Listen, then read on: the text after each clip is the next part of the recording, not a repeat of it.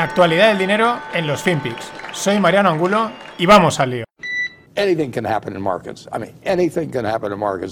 The bill also makes sure we don't make deals with private companies that are closely tied to these foreign adversaries. In fact, the first bill that I signed today safeguards our public institutions from undue foreign, foreign influence, and that means prohibiting agreements uh, between public entities and the Communist Party of China or Cuba or any of these other uh, malignant forces. And so, as of the time we sign this bill and it goes into effect, Florida, we will be banning things like Confucius institutions from being in our universities or in our colleges. And I know we had issues with that right here in, in Miami Dade County. So it's the right thing to do. But beyond prohibiting direct deals with these adversarial governments, the bill also makes sure we don't make deals with private companies that are closely tied to these foreign adversaries.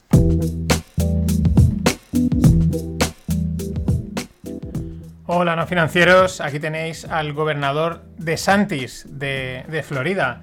Bueno, eh, plantándole cara a los chinos, por así decirlo, ¿no? Que no van a llegar a acuerdos con Malign Forces. Eh, ni con Cuba, también con las empresas, ni siquiera el Instituto Confucio, porque es pues una influencia maligna y plantando cara, pues, o lo que sea, porque también los políticos son como son, eh, desde, desde Florida, ¿no? Mientras, pues Biden le dice a Putin y a China que Europa y Estados Unidos están unidos, ¿vale? Y cumbre de G7 este fin de.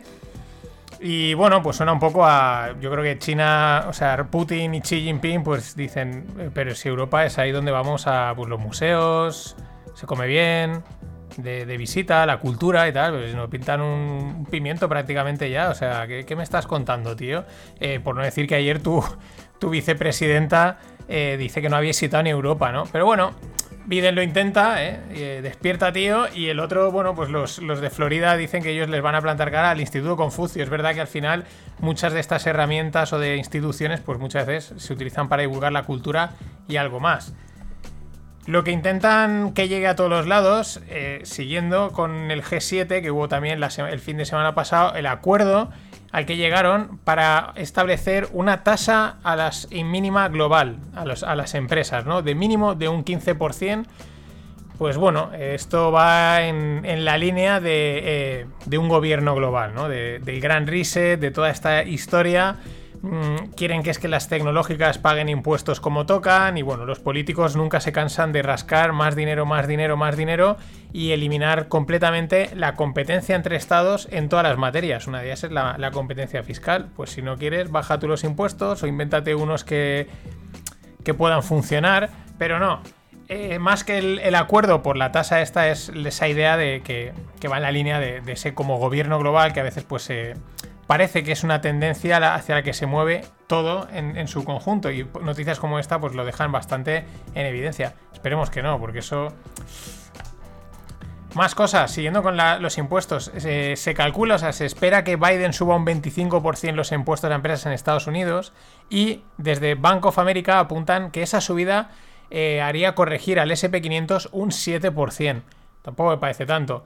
Mientras que desde Morgan Stanley dice que sería una caída de un 10% del SP500. O sea, tampoco, bueno, pues imagino que el primero en sacar el, informe fue Bank of America y el de Morgan Stanley dijo, macho, eh, cambia, cambia, no vamos a poner lo mismo, no sé, ponle tres puntos más, en fin.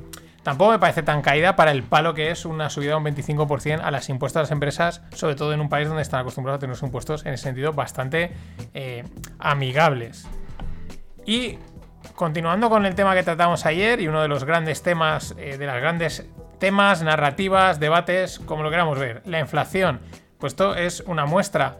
La cadena Chipotle, si no habéis estado en Estados Unidos, hace unos burritos, pues bueno, es una cadena, es un éxito absoluto de, burritos y la verdad es que son comida Tex-Mex eh, bastante potente, bastante buena. Pero bueno, anuncia que va a subir los precios de sus menús entre un 3,5 y un 4%. Acordémonos que hace un mes salía el dato de inflación, el CPI, que estaba en torno a un 4%, 4,2%. Fijaros la cifra que da Chipotle en la que va a subir sus, sus menús. Entre hoy y mañana también va a salir la otra de la cifra de este mes de, inflación. Está todo el mundo pendiente a ver qué pasa. Mientras los bonos caían de tipos de interés, con lo cual es cuanto menos algo llamativo. Eh, pero en fin, una de cal y una de arena en el, en el tiempo en el que estamos.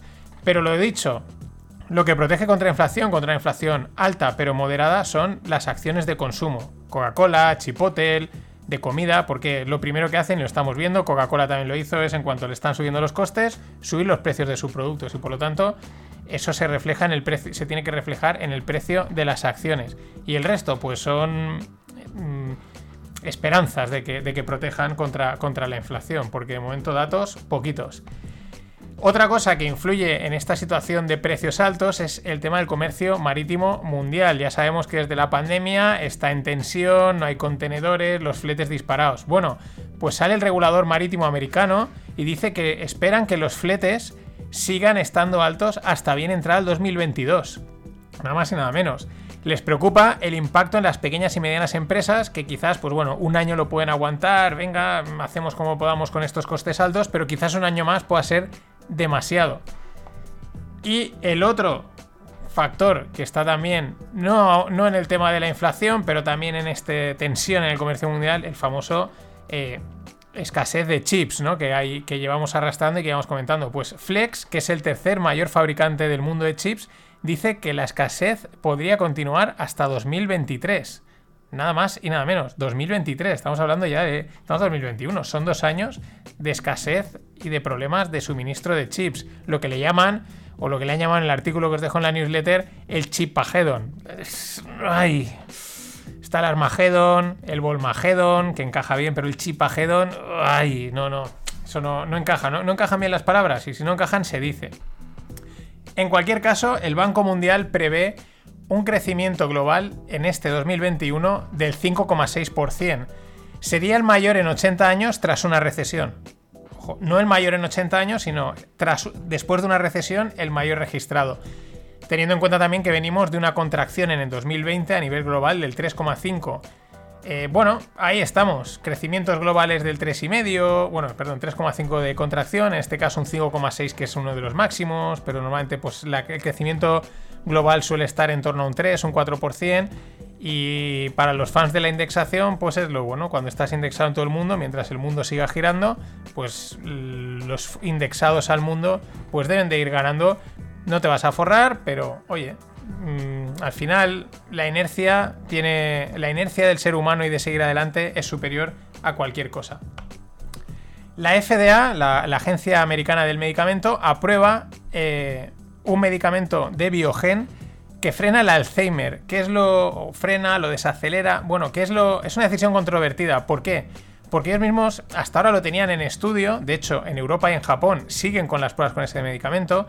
Eh, parece ser que los medicamentos que hay hasta ahora eran ya, una vez el Alzheimer ya ha empezado a hacer efecto, pues más como por así decirlo, si alguien es médico que entienda mis errores, pero como paliativo, ¿no? Por así decirlo, no sé cómo, no sé cuál sería la palabra correcta, pero en este caso dicen que los potenciales beneficios de este medicamento superan las contradicciones, es decir, han dado un paso en aprobar un medicamento pues un poco más acelerado, un poco más potente, que intente frenarlo o decelerarlo, pero es curioso, ¿no? Eh, reconocen eh, que tiene bastantes contradicciones, pero bueno, los potenciales beneficios creen que le superan. Ya digo, Europa y Japón siguen con pruebas. Igual los americanos, después de aprobar las vacunas de una manera récord y tal, pues dicen, venga, vamos a empezar a probar ya todo para adelante. Y documentos os dejo en la newsletter, están súper interesantes. Además, es una cuenta de Twitter que se llama eh, Tech Emails, ¿no? Emails sacados de empresas tecnológicas. Y estos son documentos, creo que esto ya mencioné el caso, pero no los detalles, del 2012 de las conversaciones entre Zuckerberg, Mark Zuckerberg y Eversman, que era el jefe financiero, el CFO, para comprar IG, o sea, Instagram. Y Eversman le dice, mira, Instagram tiene 20 millones de usuarios, no tiene ingresos, son solo 10 a 25 empleados. Los fundadores no quieren vender, dice, pero si les ofrecemos de 500 a un billón, eh, se lo van a tener que pensar.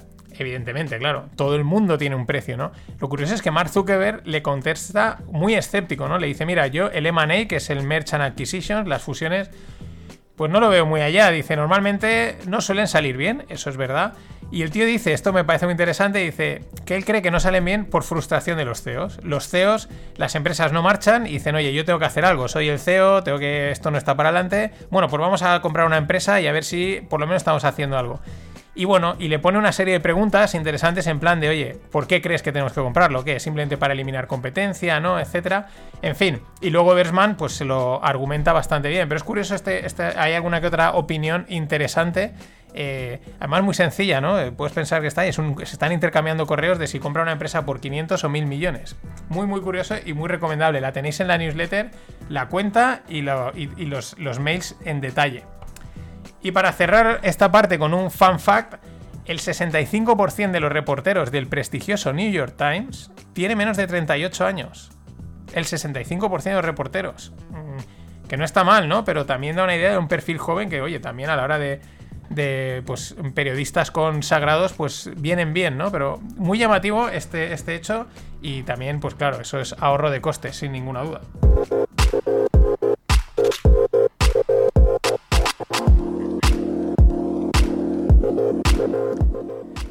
Y en el mundo startup, pues sorpresita que nos hemos llevado en el lado español. Wallbox, que es de mm, recargas, ¿no? Recargas de coches eléctricos, ¿no? Los aparatitos para recargar, cargadores, que no me salía la palabra, recargas, cargadores de coches eléctricos, es una startup, pues va a salir a cotizar en la bolsa americana a través de una SPAC. Sí, ayer hablamos de la SPAC de Ackman y hoy de repente ha salido de, de sorpresa, una SPAC va a adquirir Wallbox, es decir, por lo tanto va a salir a cotizar a bolsa. Wallbox está ha sido apoyada e invertida por Iberdrola. De hecho, pues sería el primer exit de Iberdrola. La valoración de que le ponen a Wallbox es de 1,5 billions, 1.500 millones. Pero fijaros esto, como se nota es una startup.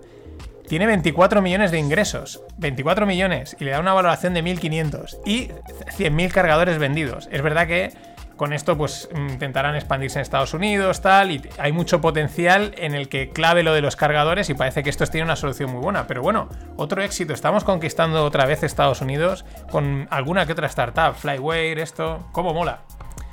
Y también súper interesante el artículo que os dejo, y ahora os comento, de la técnica de venta que utilizan en la GAM. La GAM es una startup española de venta de, de ropa, ¿no? En solo modo online y utilizan grupos de WhatsApp. El tema es que tienen 8 grupos con unas 2.000 clientas y cada jueves suben vídeos de cómo quedan las prendas. Pues claro, esa es una de las gran dudas, ¿no? Oye, ¿la prenda cómo me va a quedar? Pues suben vídeos de las prendas y entonces las clientas que están ahí en el WhatsApp pues pueden hacer preguntas, consultar dudas y luego pues tienen el link de compra y la compra está también limitada eh, en horas, ¿no? Que esto es algo que se hace mucho últimamente. Eh, las ventas privadas y cosas así, ¿no? Limitar el tiempo, tienes hasta las 12 para comprar esto y si no, ya no lo puedes comprar. Tirar de un clásico, que es la exclusividad. Pero es muy interesante, el 20% de la facturación de las ventas mensuales de la GAM las consiguen a través de los grupos de WhatsApp. Ojo. Y vamos con, con Bitcoin, que últimamente pues acapara muchísimos titulares. Eh, lo primero, esta mañana se ha aprobado en la Asamblea del Salvador que Bitcoin sea un eh, dinero legal allí. Eh, una ley de tres folios, que toda la, gente del mundo de la abogacía lo ha criticado. Dice, esto es una ley muy simple. De hecho, de los tres folios hay uno que es casi como introductorio o algo así. Es muy, muy flojillo para algo en teoría tan importante. O sea, mm, bueno. Eh, ¿Esto qué quiere decir? ¿Qué dice la ley? Bueno, que pueden expresar los precios en Bitcoin eh, y aceptar precios en Bitcoin. Pero tiene detallitos. Para fines contables se utilizará el dólar como moneda de referencia. Eh, más cosas. Parece ser que no van a tener, los no van a tener bitcoins en, las reservas del país, sino que van a tener dinero en dólares preparado para ser cambiado en bitcoins en el momento en el que se, se necesite. Lo cual esto ya cuadra con un movimiento de los políticos, ¿no? De, de una cosa, pero luego realmente tampoco me la voy a jugar mucho. Ya dije, si meten bitcoins en sus reservas, eh, incrementan el riesgo país, incrementan el riesgo de impago por la volatilidad de bitcoin y por lo tanto probablemente sus bonos se vean afectados. Lo cual también es inteligente que diga, no, nosotros le damos un, un, eso legal. Si alguien lo quiere, si alguien quiere, aquí hay unos dólares que los cambiamos automáticamente a Bitcoin y los aceptamos y aceptaríamos pagos en deuda de Bitcoin, pero de momento nosotros el dólar es el dólar. Más cosas, decían que iban a dar la residencia permanente a cualquier criptoinversor. Bueno, tienes que tener 3 bitcoins para que te den la residencia. Estos han puesto ya el nivel altito, no quieren pobres, no quieren, que ya tienen bastantes. Y luego, otra cosa muy interesante que pone la ley, y esto es muy interesante, dice, todo agente económico deberá aceptar bitcoin como forma de pago cuando así le sea ofrecido. Ojo con esto, porque está todo el mundo empalmadísimo. Y esto rompe con la filosofía de Bitcoin. Bitcoin no es algo libre, no empodera al individuo. Y entonces tú eres un comerciante y llega un tío y te dice que esto te lo empago en Bitcoin. Y tú dices que no. Y dice, pues por ley me tienes que aceptar Bitcoin. Esto, esto es imposición pura y dura de una moneda. Eh, que sí, que ya nos han impuesto el, dólar, el euro y tal, ya, ya, pero imagínate la gracia que diga que no, que yo no quiero cobrar en Bitcoin, que a mí me pagues en dólares. No, no, que por ley te tengo que, te tengo que pagar en Bitcoin y me lo tienes que aceptar. Y ya sabemos lo que pasa cuando nos, nos imponen cosas desde los políticos, que basta que te lo impongan para que digas, yo por ahí no paso. Pero bueno, veremos a ver esto en qué queda. Porque ya digo, la gente está encantadísima y se están sumando políticos y políticos y políticos. Y los políticos todo lo que tocan. Muy bonito, pero todos sabemos cómo acaba. Y luego eh, os dejo también, es técnico, pero al que le interese, ahí está en la newsletter. Un hilo en el que explican los bonos que ha emitido MicroStrategy eh, el, este Michael Saylor para comprar otros 500 millones de Bitcoin. Quizás por eso ahora, hace nada, estaba subiendo Bitcoin un 15% de repente. O sea, no ha sido por lo del Salvador. O sea, lo del Salvador ha salido esta mañana, la cosa estaba tranquila, tal, ha subido un poquito, no sé qué, y ahora de repente ha empezado a subir un 15%. ¿Por qué? Porque esto es una lotería absoluta. No tiene más. Quizás es porque eh, este ya ha cogido la pasta y ha empezado a comprar los bitcoins. Pero lo interesante es que dicen que los bonos que ha emitido son unos bonos basura, unos bonos caca, le llaman turd en inglés, le dicen esto es una caca. Y está el análisis, está el análisis del, nivel de crédito, del distress, y dicen esto, esto no vale, o sea, esto, ¿por qué? Porque puede reclamar el bono cuando le dé la gana y, y, repagártelo como quiera. O sea, es un bono basura en toda alegra. O sea, vamos, espectacular. Pero ahí lo tenéis, está, ya os digo, puede que alguien diga no he entendido nada, pero lógicamente que esperábamos que hiciese Michael Saylor. Por cierto, en otro hilo que ese se me ha olvidado ponerlo, lo he perdido, pero hacían también el análisis crediticio de MicroStrategy y decían que Bitcoin, que por debajo de 20.000 Bitcoin puede tener muchos problemas eh, pues por temas de balance, de pérdidas, MicroStrategy. Y por último, eh, una noticia que dejan en, en Coindesk, que es un... La verdad es que es, yo creo que es la, la mejor publicación, una de las publicaciones que mm, mejor lo hacen en cuanto a información del mundo cripto. Pero ahora te vienen y te dicen que Bitcoin no es oro porque se puede actualizar. Digo, mira, este punto es interesante, no lo había pensado. Es decir, el oro no se actualiza, el oro es el mismo y así toda la vida. Y ahora dicen que como Bitcoin parece ser que va a entrar la actualización llamada Taproot, pues claro, eso cambia el código y ese propio cambio hace que pueda no parecerse al oro. A ver, el mercado lleva cotizando esto como algo distinto al oro desde el principio, pero bueno, seguimos dándole a lo mismo. Pero me ha parecido interesante el decir, tened cuidado porque las actualizaciones pueden acabar con la narrativa principal, si es que no lo acaba el mercado. En fin, esto es un juego constante, yo creo que a veces de liar la, la, madeja todo lo que se pueda para seguir llenando contenido y para seguir metiendo gente en el esquema. Es lo que trata. Todo menos desarrollar DeFi. De DeFi hablaremos mañana que han salido bastantes cosas buenas y yo creo que es el verdadero cambio que los bancos centrales lo temen. Pero eso mañana. Gracias por estar ahí. Always look on the bright side of life. Always look on the light side of life.